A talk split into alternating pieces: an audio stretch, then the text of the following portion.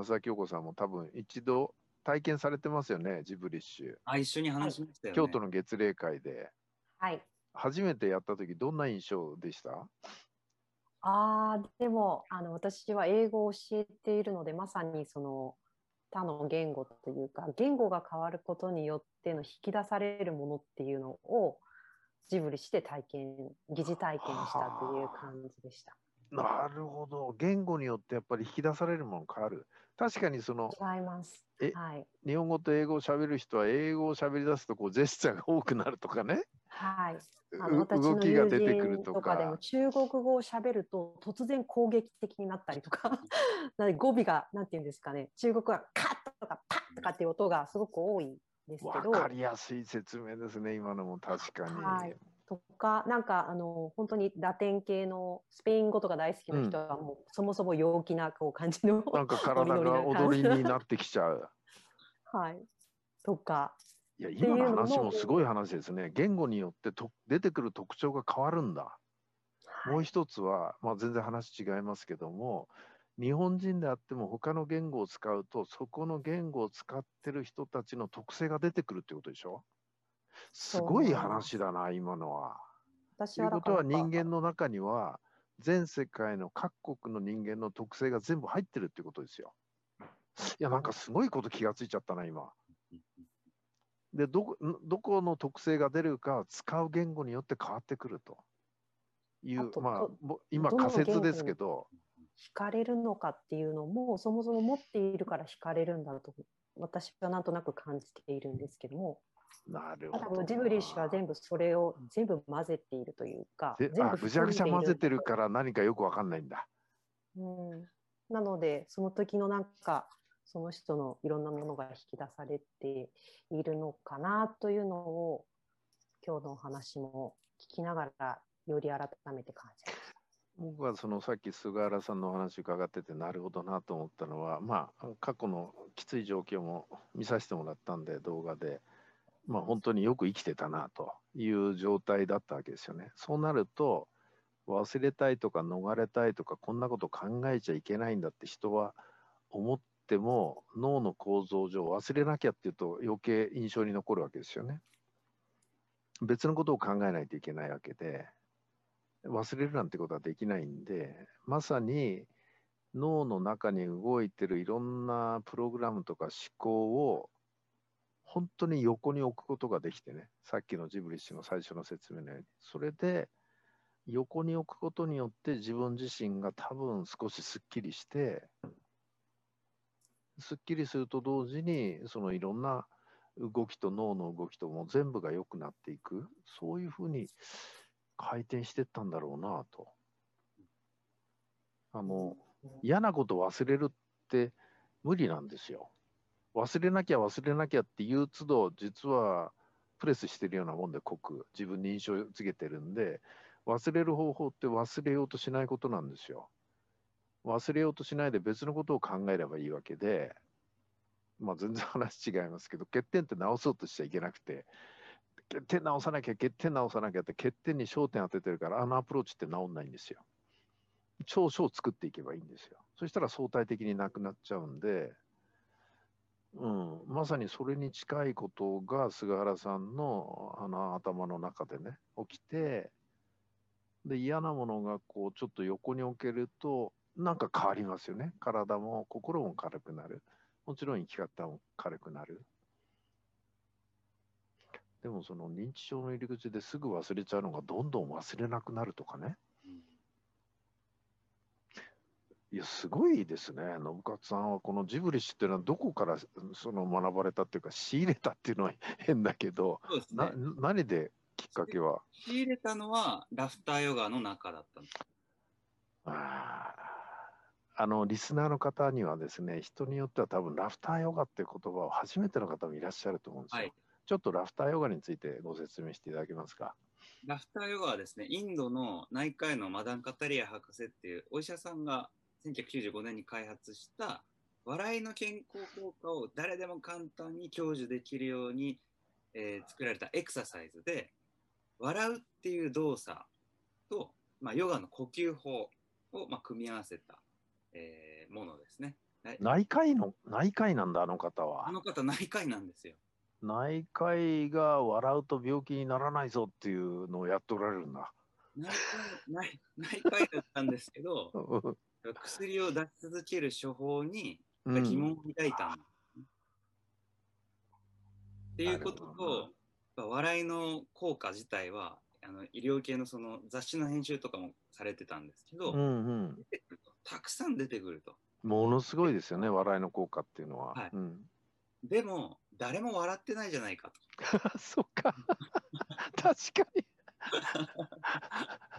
確かにそうですね。うそうなんですよ。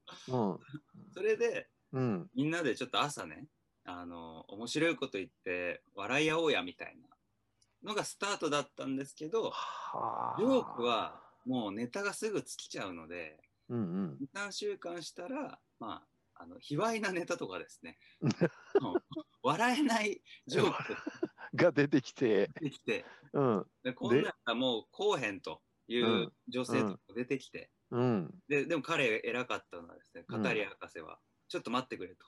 24時間以内に必ず代案を持ってくると言って、もう一回論文調べ直したところ、うん。人間は作り笑いも本物の笑いも区別することができないとのはね。うん。言っているんですよ。うんうんうん。じゃあ、ただ笑ってみようかと。嘘でいいんだと。それで翌朝やったところですね、みんなそんな経験しないじゃないですか、ただ笑うとか。うん。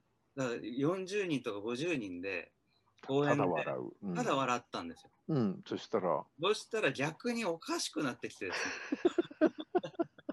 な 意味もなく笑い合い続けると、意味もなく、ああ、信勝さんの共通してるのは意味もなくですね。そうなんですよ、そこが一番ないことをしゃべる。意味もなく笑う。はい意味のないってことが共通してるんだな。すごい深いな。うん。まあ、それで10分以上続いたらしくてですね、うん。そこから原点になって、まあ、ただ笑うっていうのと、あとヨガの呼吸法をしっかり混ぜたエクササイズっていうので、ヨガはあこれは結構そのなんだろうあのー病に伏せってた人で立ち上がる人結構いるんじゃないですかもう正ラフター直ヨガ正直めちゃくちゃ多いです。多いでしょ。がんを克服した人の事例もすごい数ありますよね。ありますし、もう身近にいっぱいいっぱいいますし、やっぱうつとか、まあ、あの万能薬とはよう言わないですけど、うでもんそういう事例があるっていうことは、もうこの目でいっぱい見て。いやあのーばぼ私からするとその外科のね骨が折れたの笑ったらすぐつながるかっていうとそういうことはないと思うんですけど内内科的な観点とメンタル的なものは笑いは万能薬に近いんじゃないのかな。そうですね、だから僕も今11年経つんですけど、うんあのどう笑いを処方するかによって万能薬になるかっていうのは変わってくると思います。処方の仕方はい。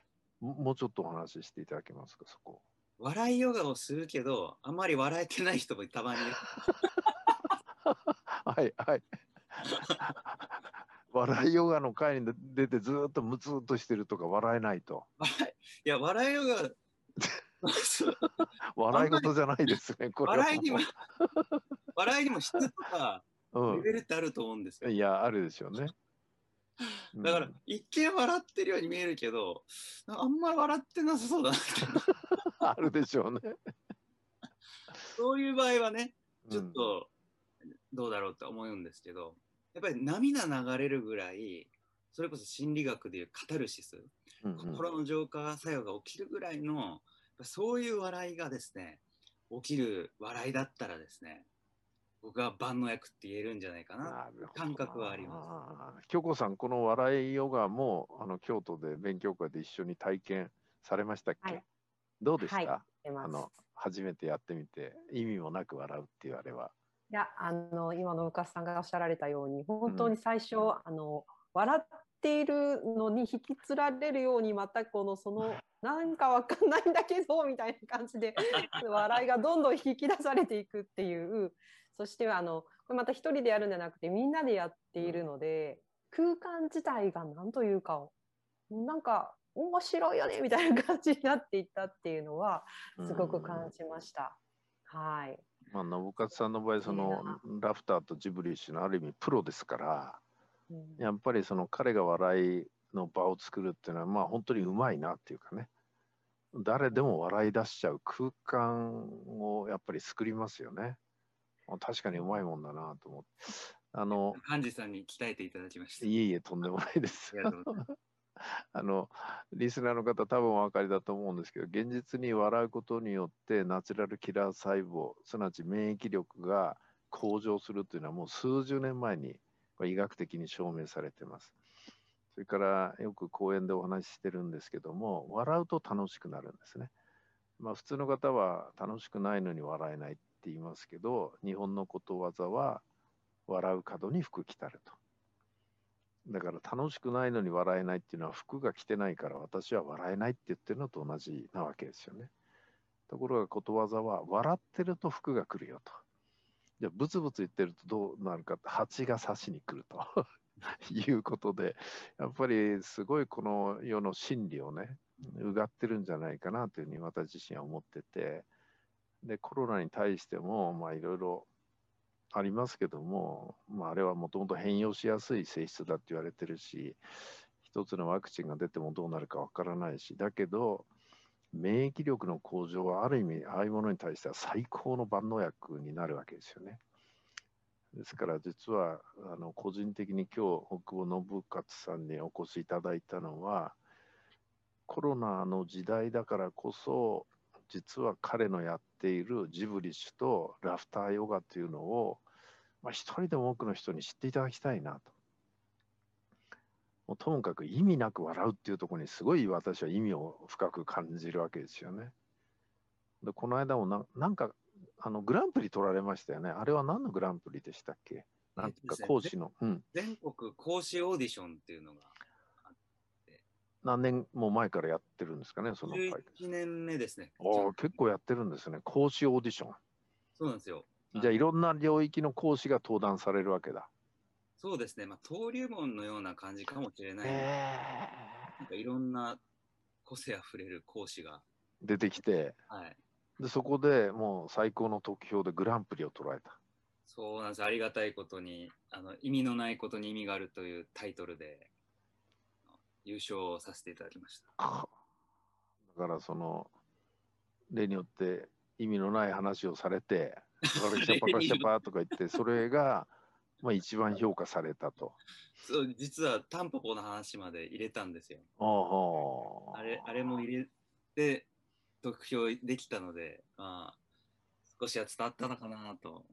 えーもうやっぱりそこでグランプリ取るとそその後のそのなんていうかな講演依頼とか相当あるらしいんですよあの講師の登竜門なんでところがジブリッシュの場合ですね。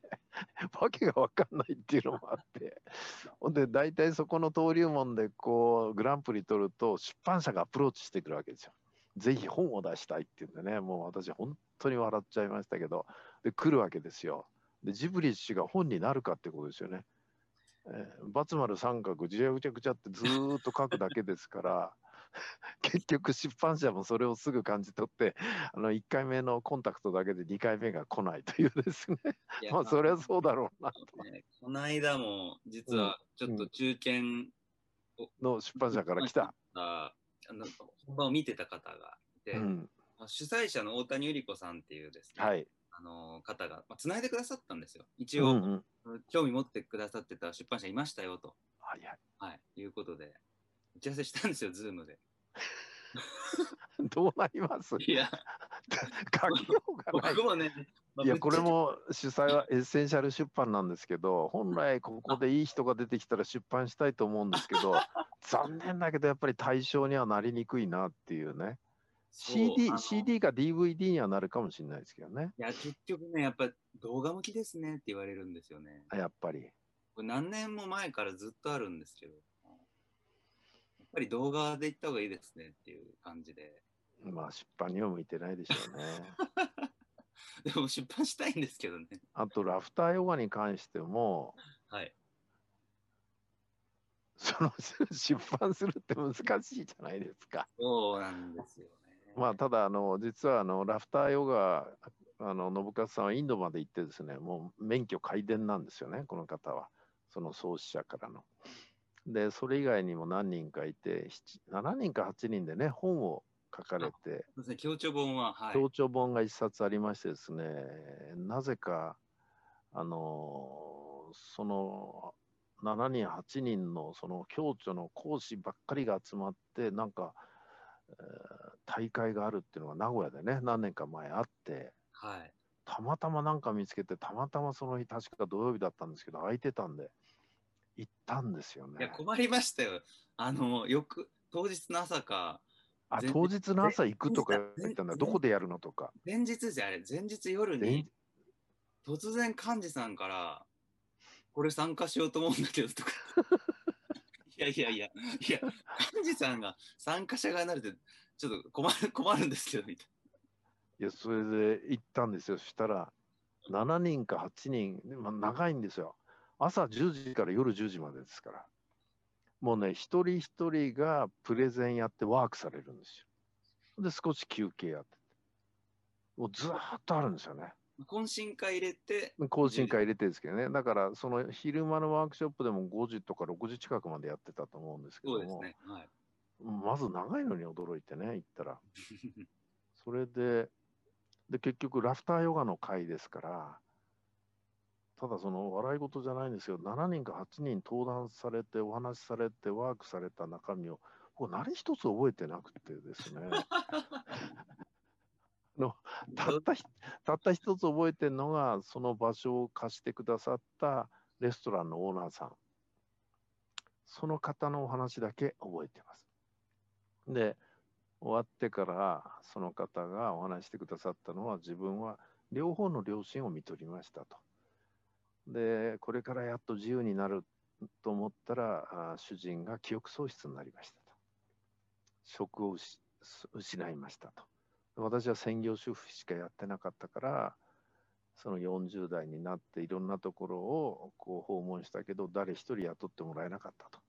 雇ってもらえるならしょうがないと。自分で雇うしかないっていうんで場所を借りてレストランをやりだしたと。で、校長になって3年目にちょっと体調が思わしくないっていうんで検査に行ったら乳がんだったと。かつ余命2ヶ月、ドクターのコメント、手の施しようがありませんと。すごい話ですよね。で、その後、どうされたんですか？言ってませんと。なぜなら手の施しようがないと言われましたからと。もう7年経ってたんですよね、その時。1、2ヶ月って言われた人ですよ。で、その方は、ラフターヨガに出会ってなかったら多分私は生きてないと思いますと。これだけ鮮明に覚えてるんですよ。この方のお話だけ。他の講師のは申し訳ない。全然覚えてなくてですね。あまりに印象的で、かつすごく料理も美味しかったし、生き生きされてたし、輝いておられたし、その方が数年前にね、その本当に結構厳しい人生を選んでこられて、やっとっていう時にもうがんになって、多分半年じゃないでしょうね。2、3ヶ月で手の施しようがないって言われたっていうんですから。もうステージの最後ですよね。それ僕は生で聞いたんで、その方から。で、いろいろネットで調べると、実は結構その全身がんから立ち直った人もいるし、別にそのラフターヨガやったら必ず立ち直るっていう保証はないですけど、ただし、そこから立ち直られた人がたくさんいるという事実はあるわけですよね。事実はあるわけですね。で、現実にその方からお話を聞いて、ものすごい印象が強かったんで、その方の話だけ覚えてるんですよね、僕はね。だからその時にやっぱりラフターヨガっていうのは、本当にすごいんだなっていうのをね、あのラフターに出会ってなかったら、本当に自分はもうダメだったと思うって言われて、で、ラフター、ラフターの大久保信勝さんというふうに理解してたら、途中でジブリッシュっていうのがだんだんこうね、強化されてきて、この2つが、あの、さっき冗談のように申し上げましたけども、2つとも意味のないところでやるっていうのがですね、意味が、だから意味のないことをやることがものすごい意味が出てきてるっていうのが、結果として出てるわけですよね。はい。その理論的におかしいって言ったって現実にあるわけですから。うんっていうことは理論がまだ貧弱なだけであって私にすれば。わでも現実に笑うとナチュラルキラー細胞が増えてがん細胞を殺すっていうのは分かってるわけですよね。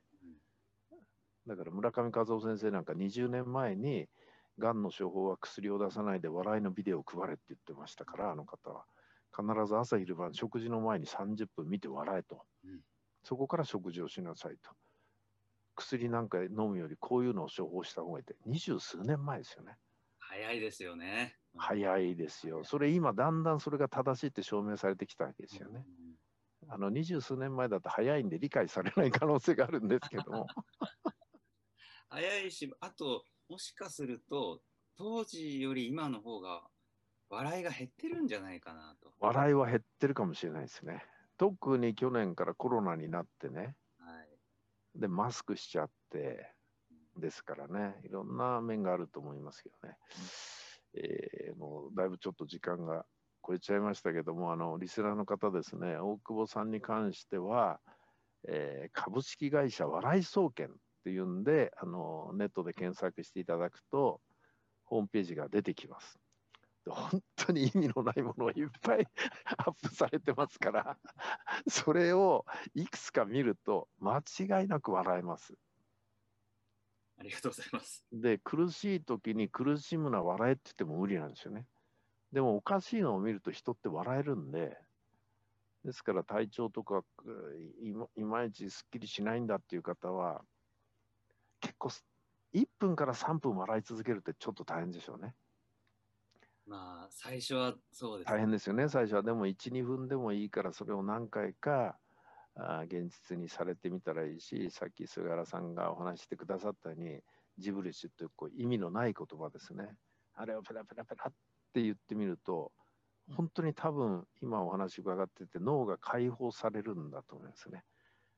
えー多分あのマインドフルネスより深いその あの考えない境地に行けるんだろうなと。だって数十秒でなるわけですから、ああのの、と思うんですよね。どうどうですか？あの、もうすいろいろは話しちゃうと、その、マインドフルネスやってるけど、いっぱい考え事しちゃって、いらっしゃるでしょ？だからそれこそマインドがフルのまんまでネスにならないっていうね、マインドフルフルになってる方がいっぱいいらっしゃるわけでしょ？マインドフルネスってやりながら。そういう人がうん。やっぱ感動されます。あやっぱり。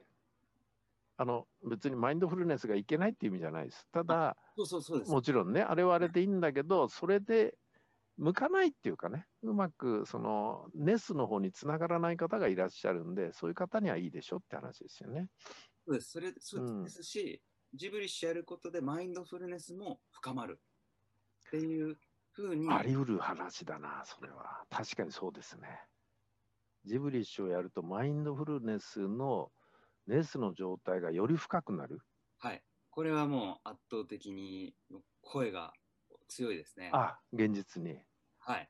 あビジネスマンの方なんかも、まあそのマインドフルネス瞑想されている方、まあ、直接そういうこと、声もあるんですけど、翌日に、むちゃくちゃ頭働きましたって言って、喜びの声届くんですよ。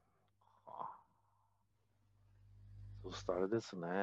あの、大久保信勝さんの活躍のステージが広がって、たくさんの方がそのジブリッシュとそのラフターヨガを知ったらですね、えー朝出てきて冴えない男に、昨晩ジブリッシュやったのか、お前はと いうような、お前、あっちの部屋行ってちょっとジブリッシュやってこいとかね、いいですえ半分冗談だけど、ほん本当に頭が冴えないんだったら、ちょっとあっちの個室で鏡見ながら、ラフターヨガとジブリッシュやってこいと。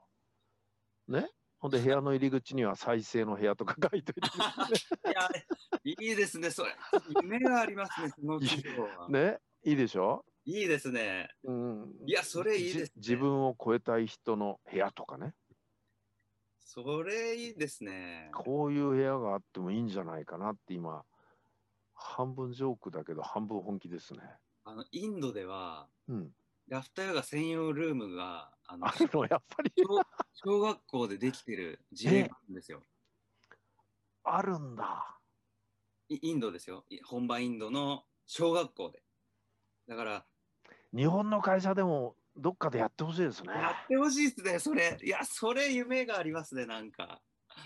いや、それでできなかったら、信勝さんのね、その動画を見ながら一緒にやればいいわけですよ。ジブリ氏でもラフターヨガでもね。はい。ラフターヨガって検索したらもういっぱい出てきますから、本当に意味なく笑ってますんで、あれを見るとですね、本当に笑えてくるから、ですよね。そうですね、ちょっと僕もだから、これ見たら絶対笑えるっていうか、一緒に笑えるっていう、やっぱり動画はちゃんと分かりやすく出せるようにしといた方がいいですよね。あと、あの、なんだよ、ラフターヨガの温度？あれ何温度っていうの？ジブリッシュ温度ですか？ジブリッシュ温度でしたっけ？あの、意味のないやつ。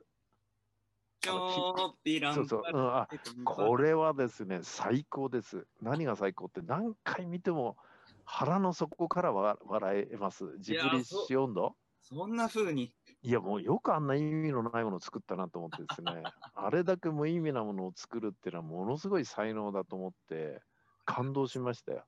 普通もうちょっと意味が入っちゃうから、すごいですよね。えー。徹底的に意味がないはい、行きたいですね。ありがとうございました。それじゃあ、京子さん、最後に締めてください、一言。はい。では、今日はですね、ゲスト、えー大久保信勝さん、そしてスペシャルゲストには体験談を菅原さん語っていただきましてありがとうございました。また、あの皆さんのあり方からですね、自分たちの気づきとか、えっ、と、いっぱいいただけるようなあの時間になりました。えっ、と、どんどん皆さん、この、あの動画見ていただいた方はですね、えっ、と、一緒にいっぱい笑える仲間を集っていただいて、いいですね。また信勝さんのあのジブリショー温度を聞いていただいてわあの意味のないところに意味を作っていける仲間を増やしていきたいなと思います。今日皆さんありがとうございました。皆さん、ありがとうございました。ありがとうございます。